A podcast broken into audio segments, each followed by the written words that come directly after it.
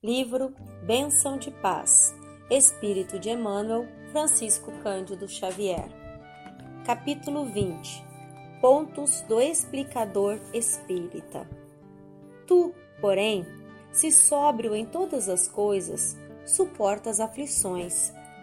Faze o trabalho de um evangelista, cumpre cabalmente o teu ministério.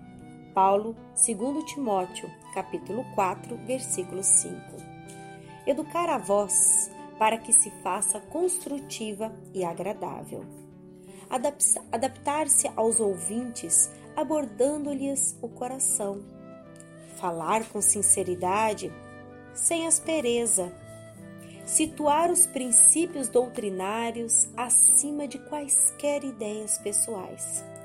Jamais transfigurar a verdade em bastão de castigo, mas dosá-la e usá-la no veículo do amor, a maneira de esclarecimento e remédio, renovação e consolo, escora e incentivo à prática do bem.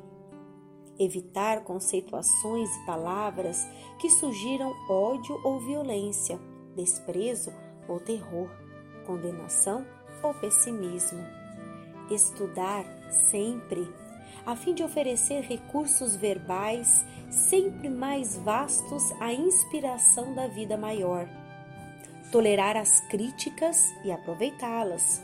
Jamais valer-se da pregação para combater adversários ou hostilizar criaturas com as quais ainda não consiga afinar-se de todo respeitar as crenças e pontos de vista do auditório, sem elogiar-se as, as ilusões e os preconceitos.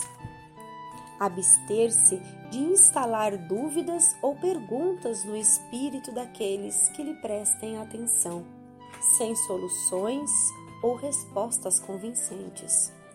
Tratar os ouvintes na condição de familiares e entes queridos, a quem se oferecem os melhores valores do coração. Nunca falar de alto para baixo, mas compartilhar as necessidades e deficiências dos circunstantes, transmitindo-lhes a certeza de que você carrega também consigo as mesmas lutas e problemas que lhes marcam a vida. Orar antes de explicar ou de ensinar para que a palavra se lhe transforme numa bênção de Deus. Bênção de Deus é o que tudo buscamos, é o que todos nós desejamos, ser abençoados por Deus. E se observarmos um pouquinho mais, nós somos, porque nesses instantes nos é permitido as bênçãos divinas em nosso ser. Somos abençoados por poder ouvir, somos abençoados por poder falar, sentir, respirar. Senhor, obrigada. Obrigada, Pai, por todas as bênçãos que nos é dada, que possamos aproveitar os sentidos que ela nos dá para auxiliar o nosso próximo, para aprender, para construir em nós os teus ensinamentos, para vivenciar os teus exemplos.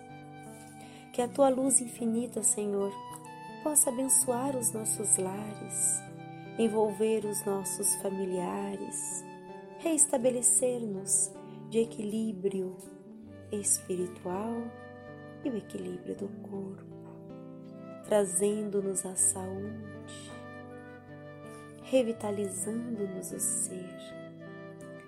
Querido irmão, abençoe os nossos irmãos que se encontram em desalento, que se encontram abandonados, esquecidos pela sociedade por seus familiares ou amigos. Olhai, Senhor, pelos nossos irmãos, acolhendo-os em seu coração. Seja qual for as suas dificuldades ou as suas viciações.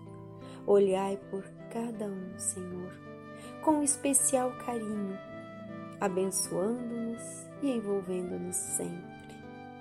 Que possamos, Senhor, ser servos do teu amor, que possamos, Senhor, auxiliar-nos na sua seara e ser dignos do trabalho. Muito obrigada, querido Mestre. Muito obrigada pela família, pela alegria de viver. Muito obrigada, Senhor, pelos amigos, por aqueles que nos estimulam a continuar a nossa caminhada. Obrigada, Senhor, por aqueles aquelas pessoas difíceis que nos ajudam a evoluir, a crescer.